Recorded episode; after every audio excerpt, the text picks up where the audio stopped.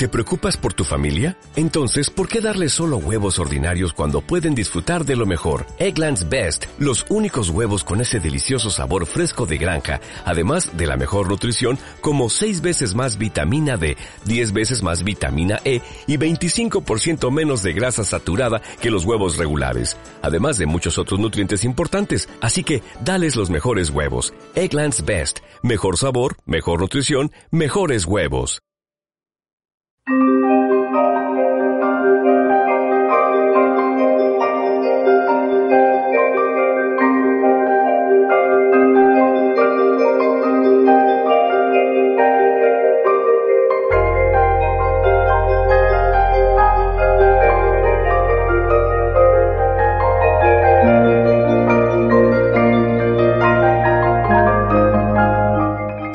vamos a hablar de un tema muy serio. A pesar de que yo soy una persona que no me gusta estar seria, ya me habrás conocido. Bueno, como sabes, bueno, para los que no sabéis quién soy, soy Ana de Trevolarium y Trevolarium es una página donde publicamos todo lo relacionado con superación personal en formato libros, cursos, publicamos tus libros si tienes algún alguna idea que te gustaría plasmar en un libro, pero que no encuentras el foro adecuado y no quieres montar tu página y toda, toda la parafernalia, pues puedes apoyarte en Trevolarium, que para eso está. Y lo mismo con los libros, eh, con los cursos, perdón, si no tienes una plataforma de cursos donde poder publicar tus cursos, pues ahí tienes Trevolarium. Lo único que tienes que hacer es ponerte en contacto conmigo en trevolarium.com. Yo te mando las condiciones y si te gustan, empezamos a trabajar juntos, que a mí me encanta hacer ese trabajo, me encanta. Además me encanta conocer gente extraordinaria como tú. O sea que estupendo.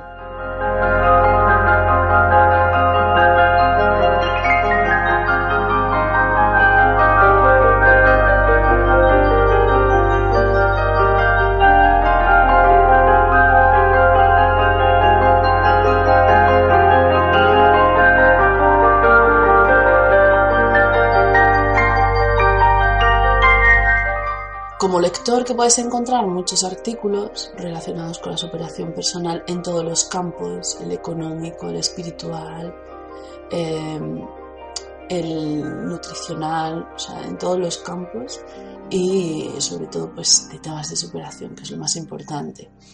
Personalmente en mi terreno, aquello en lo que yo más trabajo es en el tema de la violencia, del maltrato, especialmente y con más frecuencia el maltrato entre, en, una pareja, ¿no? entre cónyuges, entre compañeros de viaje. Porque, eh, bueno, me, me, ha tocado vivirlo y me ha tocado comprenderlo y, y mi tarea es ayudar a comprender a otras personas en qué movidas están metidos para que puedan tomar decisiones. Yo personalmente opino que al maltratador o a la maltratadora ni una oportunidad, ni una oportunidad. Que es difícil, también lo sé, pero que se puede conseguir salir con determinadas formas de ver las cosas, ¿no? Con enfoque, diría yo, con enfoque, enfocados a lo que queremos para nuestra vida. Y hoy vamos a hablar de eso, vamos a hablar, bueno, de un tema importantísimo, cuando yo eh, empecé a escribir sobre el tema del maltrato, bueno, primero empecé a escribir un blog que se llama Vivir sin maltrato, que está referenciado en Trevolarium. Después he escrito dos libros eh, relacionados con el maltrato. Uno está enfocado en cómo escapar de una pareja maltratadora, que lo tienes de forma gratuita en trevolarium.com barra afilando guion medio, las guion medio alas, porque se llama afilando las alas, aunque yo creo que si pones afilando las alas en Google, seguramente aparecerá. O en Trevolarium, tiene Trevolarium tiene su propio buscador. Después, aún así te dejaré los enlaces abajo. Después hice un, escribí un libro sobre las preguntas básicas que se hace una persona que está imbuido en una relación de maltrato sobre si su pareja va a cambiar, sobre mmm, por qué me siento culpable, sobre una serie de cosas que te van a ayudar a entender tu relación. Se llama Las preguntas del maltrato y también lo puedes encontrar en Trevolarium. Y además, eh, ahora mismo eh, estoy imbuido en, un libro que me faltaba por escribir, porque he escrito un libro sobre cómo escapar, he escrito un libro sobre cómo entender el maltrato y me faltaba escribir un libro sobre cómo superarlo una vez que ya has salido de la influencia de tu maltratador, cómo vivir con tus heridas, porque tus heridas están ahí y van a estar siempre, y afectan a muchos aspectos de tu vida. Incluso, por ejemplo, en el aspecto sexual con otras personas que ya no tienen nada que ver con aquella, incluso pueden afectar. Entonces, bueno, mi idea es escribir cómo convivir con esas heridas y cómo ser feliz a pesar de todo. Porque la felicidad es una decisión personal, no es una situación externa que nos pasa, sino una decisión personal. Y entre medias de todo eso, desarrollé un curso que se llama eh, Curso de Defensa Emocional, pues que mm, está basado en mi idea, eh, era desarrollar ese curso para todas aquellas personas que somos objeto frecuente de violencia. Somos objeto frecuente de violencia porque jugamos limpio, es tan sencillo como eso. Jugamos limpio entre un montón de gente que juega sucio. Y somos las víctimas perfectas, porque no vamos a devolver la bofetada. Entonces entendí que era importante crear un curso que permitiera mm, entender la violencia y desarrollar herramientas de defensa. De hecho, además, yo creo que para personas ese tipo de personas que, dicen de ellas, es que son tan buenas las pobres, que todo les cae encima, todo el mundo se mete con ellos, porque como son tan buenos, son, son tan buenos que son tontos. Ese tipo de personas, ¿no? Ese tipo de personas trabajan limpio. Es tan sencillo como eso, respetan.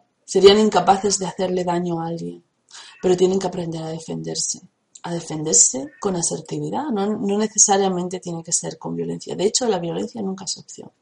Entonces, eh, entendí que era importante hacer ese curso para ese tipo de personas. Y se llama Curso de Defensa Emocional. Eh, en el curso me apoya un coach y amigo que se llama Juan Rosado y estuvimos trabajando muchísimo el tema de eh, los tipos de violentos, los tipos de violencia en los que nos podemos encontrar, cómo detectarlo, cómo identificarlo y cómo defendernos ante ese tipo de violencias. Y una de las cosas que, que más nos perjudica a los indefensos, indefensos entre comillas, porque no somos, nadie es indefenso, todo el mundo puede aprender a defenderse, ¿no? Pero digamos eh, indefensos porque todavía no han aprendido a defenderse, ¿vale? Es lo que llamamos la normalización de la violencia. Hace unos días recibí mediante, pues, lo típico, un WhatsApp de estos de chistes, recibí un WhatsApp verdaderamente desagradable. Era una imagen física que desearía no haber visto nunca en la vida. No te la voy a describir, pero es algo que me hizo reflexionar y empecé a pensar, estamos viendo en, modo de chistes, de algo que se supone que es gracioso, estamos viendo imágenes que son verdaderamente desagradables. Eh, son era de tinte sexual, concretamente este, y es algo que yo no he practicado nunca, con eso te lo digo, eh, ni lo haría tampoco. Es algo espantoso. Y resulta que se lo comenté a una amiga mía que es criminóloga y me comentó algo que me dejó impactada. Me dijo que durante un tiempo, mm, que no sabe si lo seguirán haciendo ahora, pero durante un tiempo los pedófilos generaban una serie de eh, vídeos para extender a los niños con los que se comunicaba a través de Internet, pues vídeos que mm, eran imágenes de sexo explícitas, explícitas. Y la función de todo esto era que un niño viera como normal eso. De hecho, es una estrategia muy típica en sectas pedófilas, que las hay. Por ejemplo, yo escuché hace poco la historia de los niños de Dios, que yo no sabía que eran, que era una secta donde se abusaba de los niños. Pensaba que era una sección de la religión. Pues no sé, como, yo qué sé, pensaba que era algo aparte de la religión cristiana, ¿no? Pues no, es un tipo que se dedicó, se montó su propio harem de niños y, y entonces hacía una propaganda de, para normalizar la sexualidad y de hecho para convertirla en algo que deberíamos utilizar como herramienta de comunicación. Pero claro, esto dirigido a niños, dirigido a niños. Y muchas veces ocurre lo mismo con la violencia. Normalizamos la violencia y no, son, no somos conscientes de que estamos utilizando la violencia como una herramienta de comunicación, pensando que además es adecuada. Y claro, esa herramienta de comunicación genera muchos cadáveres. No cadáveres, no necesariamente cadáveres físicos, sino cadáveres emocionales, personas que realmente acaban destruidas por una violencia que consideramos que es normal. Por ejemplo, eh, el bullying, ahora mismo se lucha mucho contra el bullying en los colegios. Sin embargo, si os fijáis en todo el cine norteamericano de instituto, de colegios y todo eso, eh, el bullying se vende como algo normal que ocurre, como una, una estructura normalizada en los colegios y que, bueno, pues eh, siempre, mm, siempre se ha visto desde el lado de la víctima, ¿no? que es víctima de ridiculizaciones públicas y demás, y que se supera, pero se supera mm, devolviendo esa ridiculización a, su maltratador, ¿no? Y mm, bueno, cuando un niño de aquella época le decía a su padre en el colegio se ríen de mí o me maltratan o no sé qué, el consejo del padre era mm, pégales fuerte, pégales fuerte. En vez de atajar esa violencia a nivel institucional, que es lo que se debería hacer, ¿no? O sea, dar a entender a los niños que esa forma de relacionarse es una forma violenta. Es que los adultos nos relacionamos de una manera violenta y la tenemos normalizada. Y se me ocurren dos campos claramente violentos donde la violencia está normalizada. Uno de ellos, por ejemplo, es la prensa rosa. Determinados sectores de la prensa rosa eh, yo siempre que la he visto, lo que he visto es violencia. O sea, son una serie de periodistas que se dedican a coger a un personaje y hundirlo en todos los sentidos. Hundirlo, eh, pues físicamente, porque tiene mal aspecto, o porque viste mal, o porque está, ha subido kilos, o por lo que sea, o hundirlo en otros aspectos de es tal, es estúpido, es borde, es no sé qué, ¿no? y, como ellos tienen la herramienta de comunicación adecuada, pues son los que se dedican a ridiculizar. Hubo un tiempo, y bueno, creo que eso se sigue haciendo, en el que cogían a, un personaje, para, le pagaban dinero para ponerlo en una palestra, todos los periodistas se dedicaban a insultarlo. Y se considera normal, sin embargo es violencia explícita, clara. O sea, ridiculizar a una persona es violencia. Reírse de una persona en público es violencia. Insultar a una persona en público es violencia. Faltarle el respeto a alguien en grupo es violencia grupal. Todo es violencia, pero la tenemos tan normalizada que consideramos que es lo normal. Otro aspecto donde veo Mm, una normalización de la violencia es en el aspecto de la política. Y además la política ha utilizado la violencia eh, individual como herramienta para agruparla y enfocarla hacia sus adversarios políticos. Si os fijáis, no existe una política de respeto. La gente no se respeta, o sea, no existe una política de ideas, existe una política de personas. Una política de ideas, pues sería algo así como mm, consideramos que la mejor manera de gobierno de este país es esto, esto y esto y esto, y estas son nuestras ideas y las vamos a defender. No, no, no, la política es una política de personas. Consideramos que X político no es adecuado y lo vamos a derrocar. A base de hordas, de insultos, de menosprecios y de mm, toda la vaina esa, ¿no?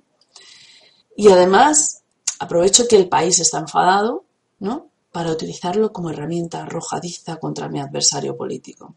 Y es una violencia normalizada, se considera que es lo lógico, lo normal, lo que hay que hacer. Sin embargo, mm, deberíamos denunciarlo como violencia. Todos los colores utilizan esa violencia normalizada, pero verdaderamente es execrable que usemos la violencia, el insulto personal, em, la, incluso la violencia física, ¿no? Hay políticos que han sido, bueno, desde asesinados hasta masacrados, hasta eh, simplemente abofeteados físicamente, simplemente por motivos mm, políticos. Luego está la violencia de la frustración. Cuando tenemos un acto de frustración, cuando sufrimos un tipo de frustración X, no me van bien las cosas por lo que sea, no me van bien las cosas en la pareja, no me van bien las cosas en la familia, no me van bien las cosas en el trabajo. Entonces, ese estado de frustración creemos que tenemos que resolverlo con violencia. Estoy frustrado por algo y me vuelvo violento. Busco un culpable de mi frustración. O sea, si no me va bien en el trabajo, busco un culpable y enfoco sobre ese culpable toda mi violencia. Y lo considero normal porque es lo que hace todo el. Cuando en realidad la opción más lógica sería, no me va bien en el trabajo o no me va bien en lo que me... ¿Qué puedo hacer para mejorar esta situación? Hay dos formas de resolver un problema. Ya lo has visto, ¿no? Uno es, mm, esto no me va bien, pues mm, busco una causa de por qué no me va bien y enfoco toda mi rabia sobre esa causa. Y si es una persona, mejor. O esto no me va bien y entonces me pregunto, ¿qué puedo hacer yo para que me vaya bien? Las personas que hacen lo primero, es decir, busco una causa y arremeto contra ella, eh, lo único que hacen es guerrear. Ya está. Gastan toda su energía en guerrear, en montar follones, en montar mm, conflictos, en guerrear. Las personas que dicen, ¿Cómo puedo arreglarlo esto? ¿Cómo puedo hacer que esto me funcione? Encuentran una solución y al final consiguen arreglarlo. Las primeras consideran que todo el mundo debería comprenderle. Las segundas no necesitan la comprensión de nadie. Entonces, mm, utilizar la violencia como escape a nuestra frustración, pues nos permite, mm, sí, a lo mejor derivar nuestra rabia personal, ¿no? Pero no nos soluciona nada en la vida, no nos soluciona nada en la vida. Cuando nosotros decidimos buscar soluciones, entonces encontramos salidas y nos va mejor. Claro que esto todo el mundo no lo puede comprender. La gente piensa que la violencia es la herramienta más útil para cualquier cosa. Empezando por una agresión personal, si me agreden, yo tengo que callar a esa persona a base de hostias. La callo y ya no me vuelvo a agredir. Y con esto todo. Si me echan del trabajo, cojo al director y le pego de, de hostias. Consideramos que tenemos determinados derechos que nos tienen que dar inexorablemente. Por ejemplo, si soy de determinada situación social o económica, me tienen que hacer caso me tienen que apoyar, me tienen que dar dinero, me tienen que hacer esto, me tienen que hacer lo otro, me tienen que resolver la vida. Y bueno, la gente hace lo que puede y el Estado hace lo que puede o lo que debe o lo que cree que tiene que hacer. Y a veces pues te soluciona la vida y otras veces hasta te la hunde. Pero mm, si nosotros cedemos nuestros derechos, si nosotros cedemos la solución de nuestros problemas a otros, muy posiblemente lo único que vamos a encontrar son soluciones mediocres. Mientras que si tratamos de ser nuestra propia solución, lo que vamos a encontrar es soluciones exitosas, porque tenemos el control, tenemos el control de nuestra vida. La libertad es control, mm, no hay otra.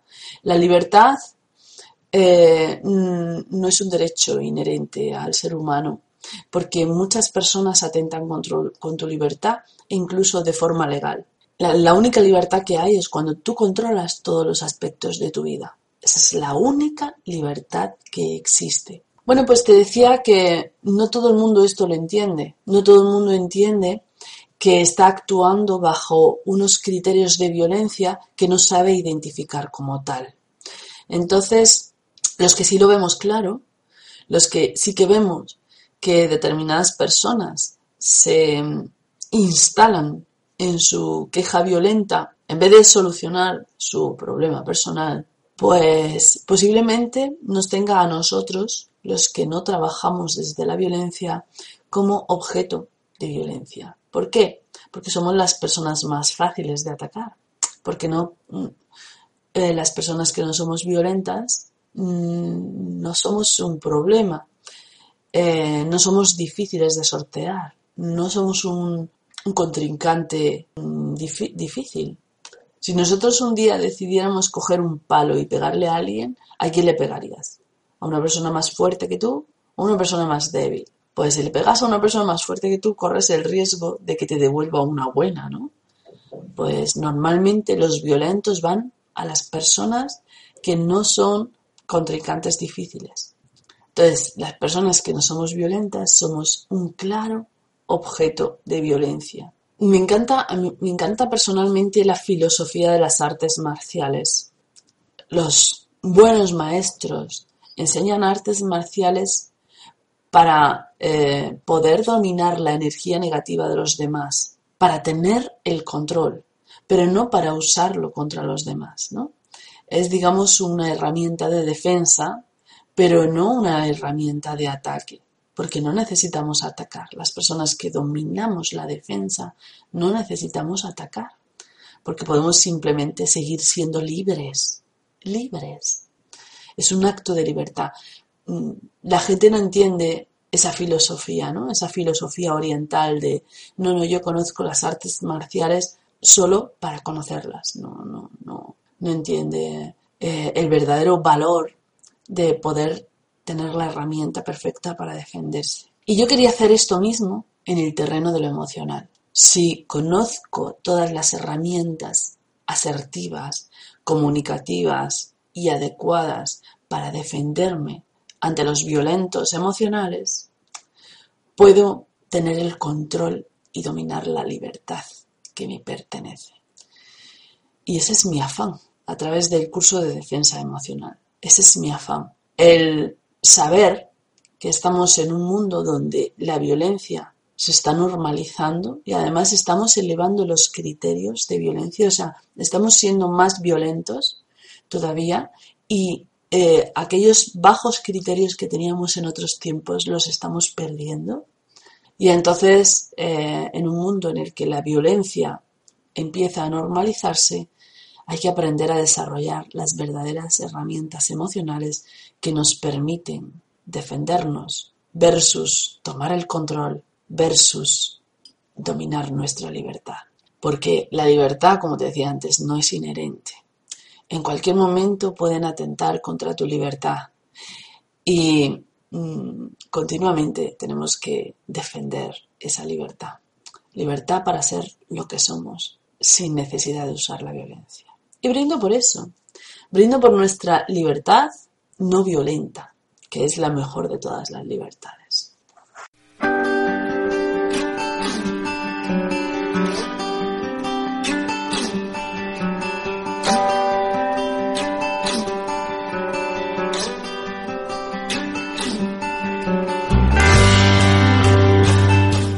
Mmm, me encanta tomar un café contigo. No sé por qué los escritores y los lectores no podemos prescindir de nuestro mundo de ficción con un buen café. Me llamo Ana Isabel López y soy escritora, periodista y editora, responsable de Trevolarium.com, que es una editorial digital de ebooks, audiolibros y cursos de superación personal. Te espero si quieres escribir tu gran proyecto y te espero si estás buscando respuestas a algo concreto de tu vida Recuerda que nuestros escritores y formadores trabajan duro para que encuentres lo que tu corazón necesita para avanzar. ¿Te sumas?